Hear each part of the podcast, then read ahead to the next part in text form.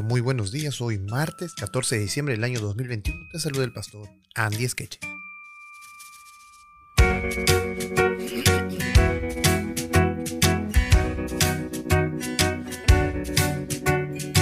El título para esta mañana es Maldito en un madero.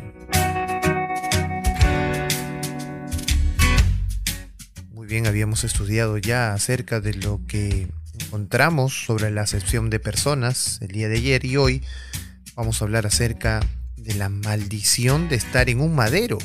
Bueno, vamos inmediatamente al libro de Gálatas capítulo 3, verso 1 al 14, que es todo el capítulo en realidad. Y dice así, Oh Gálatas insensatos, ¿quién os fascinó para no obedecer a la verdad? A vosotros, ante cuyos ojos Jesucristo fue ya presentado claramente entre vosotros como crucificado?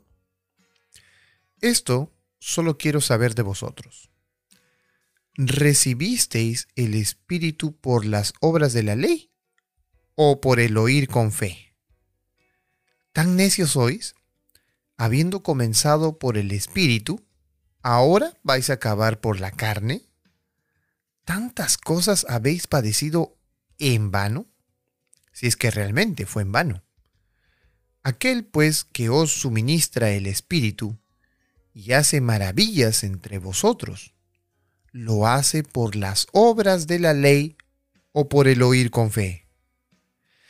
Así Abraham creyó a Dios y le fue contado por justicia.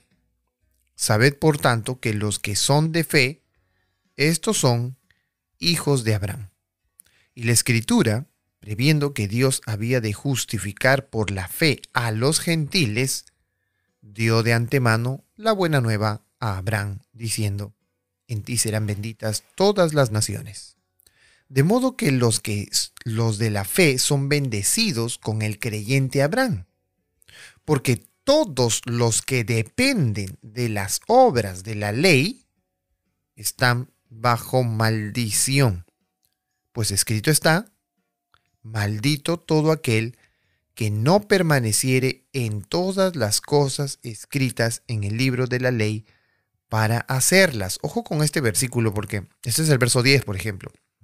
Porque todos los que dependen de las obras de la ley, ojo que aquí Pablo está diciendo que el problema no es la ley, el problema es una actitud frente a las obras de la ley en la que uno se quiere justificar. Bueno, vamos a ver un ejemplo de obras de la ley. Ah, yo leo mi Biblia todos los días. Leer la Biblia todos los días no te va a salvar.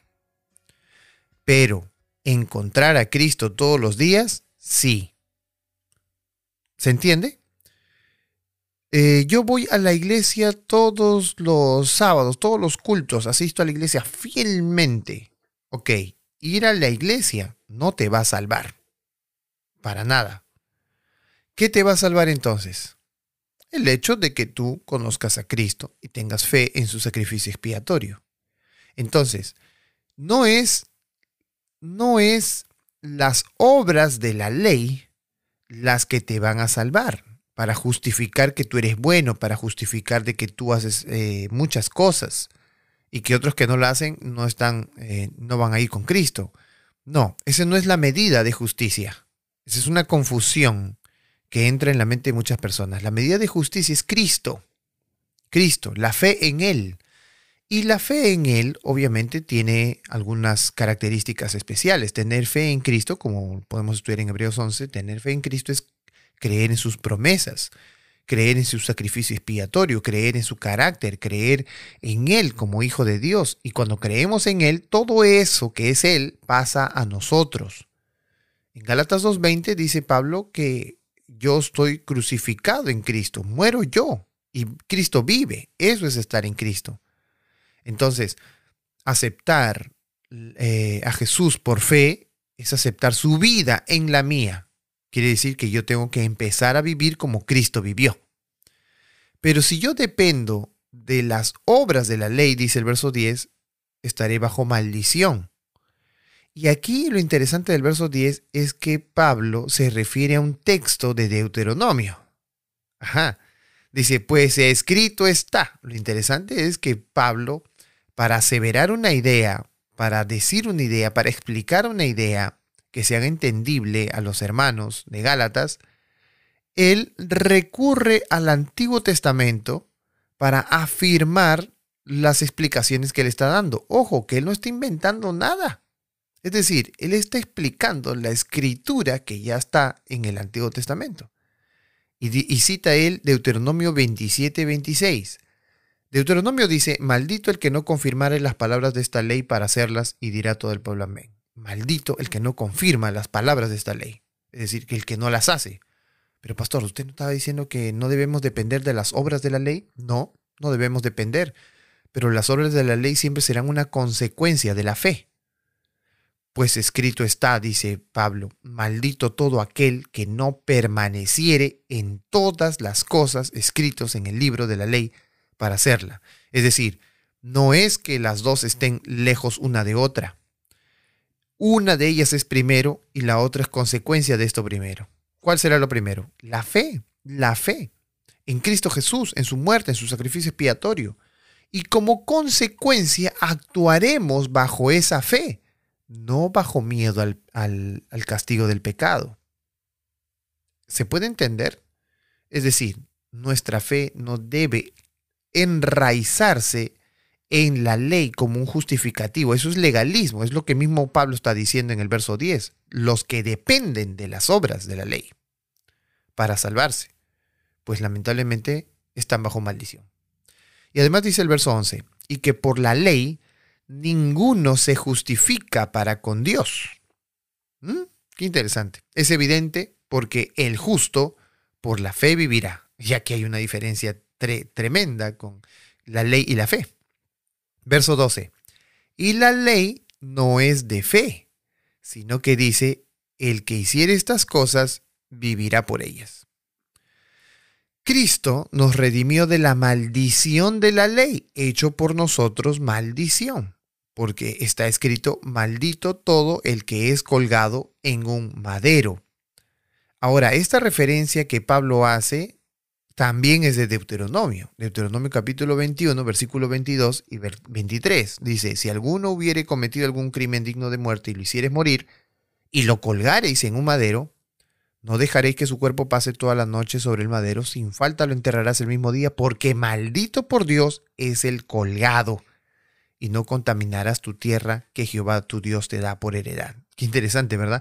Porque este texto que hemos leído de Deuteronomio 21, 22 eh, y 23 es el mismo texto que utiliza Pablo aquí en el verso 13. Él dice, Cristo nos redimió de la maldición de la ley. ¿Cuál era la ley? Que te crucifiquen en un madero. Y aquí dice él, hecho por nosotros maldición, porque escrito está todo aquel que es colgado en un madero. Maldito todo aquel que es colgado en un madero.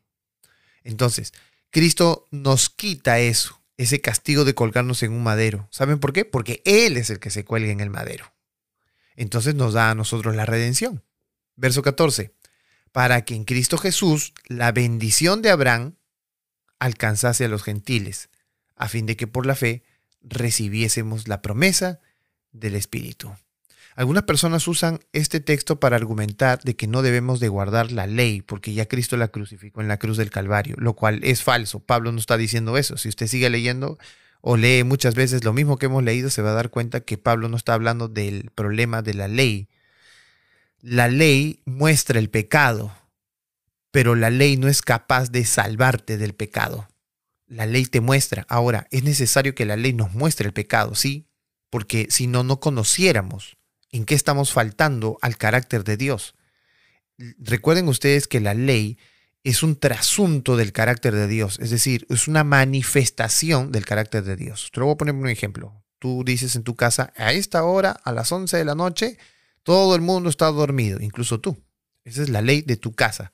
Es decir, todos comprenden, si tu hijo sale, le dice a un amigo, ¿sabes qué? Mira, no tengo que regresar a mi casa porque mi papá se enoja. Pero tú nunca has dicho que te enojas, sino que has dicho que a las 11 eh, todo el mundo duerme. Entonces, para él, en la interpretación de su cabeza, es que él tiene que estar antes de las 11 de la noche y puede decir muchas cosas a otros con tal de volver a su casa antes de las 11 de la noche para dormir. Eso es lo que te gusta a ti, es tu carácter, es tu forma de ser. ¿Se entiende? Es lo mismo, la ley es la manifestación de quién es Dios, de qué admite Dios y qué no admite. No fornicarás. Es decir, Dios no está de acuerdo con la fornicación. Si estuviera de acuerdo con la fornicación, te lo diera como mandamiento. Y entonces con los mandamientos conocemos el carácter de Dios. Así que la ley misma no te puede salvar, te enseña el pecado, te enseña lo que no es de Dios. Entonces, ¿cómo me salvo? Por la fe. ¿Por la fe en qué? En el sacrificio de Jesús. Porque dice aquí el texto de Deuteronomio que todo aquel que es colgado en un madero, un madero es maldito. Entonces, Dios cargó tu maldición. ¿Te darías, te das cuenta que por todos tus pecados eh, tú podrías cargar lamentablemente las consecuencias? Solo imagínate, el pecado que has cometido, de mentir, orgullo, avaricia, etcétera, ¿qué castigo tiene?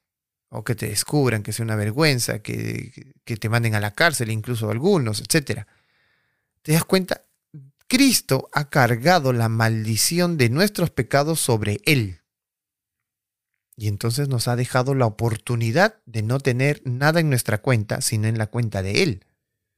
¿Cuál sería nuestra actitud frente a eso? Nuestra actitud sería dependencia total de quien nos ha hecho ese favor. Ese favor se llama gracia, porque no hay manera de que tú y yo paguemos esa deuda. No hay manera de que tú y yo hagamos algo para que Jesús sienta pena por nosotros. No hay. Él ya nos ama. Nos ama, nos creó, nos quiere.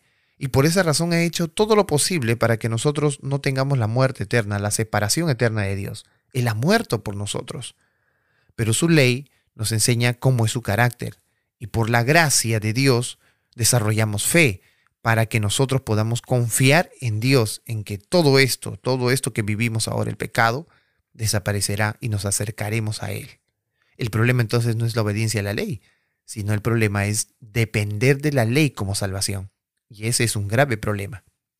Nosotros somos salvos por la fe en Jesús, no por las obras de la ley. Elena de Huay escribió en Patriarcas y Profetas lo siguiente. Ninguno sino Cristo podía salvar al hombre de la maldición de la ley y colocarlo otra vez en armonía en el cielo. Cristo cargaría con la culpa y la vergüenza del pecado, que era algo tan abominable a los ojos de Dios que iba a separar al Padre y a su Hijo. Cristo descendería a la profundidad de la desgracia para rescatar la raza caída. ¿Cuál es tu respuesta frente al sacrificio de Jesús? ¿Una deuda total de tu vida? una deuda impagable, gratitud, confianza. ¿Cuál es tu respuesta frente al sacrificio de Cristo? Vamos a orar. Amado Padre que moras en los cielos, te agradecemos porque esta mañana hemos comprendido cuán importante es acercarnos a ti por la fe y como consecuencia obedecer tus mandamientos porque te amamos. Gracias, oh Dios, porque tus mandamientos nos muestran si vamos por el camino correcto o no. Gracias por el sacrificio que hiciste para darnos vida eterna. Y te pedimos, Señor, que podamos responder con fidelidad de nuestra vida hacia ti. Te lo pedimos. En el nombre de tu Hijo amado Jesús. Amén.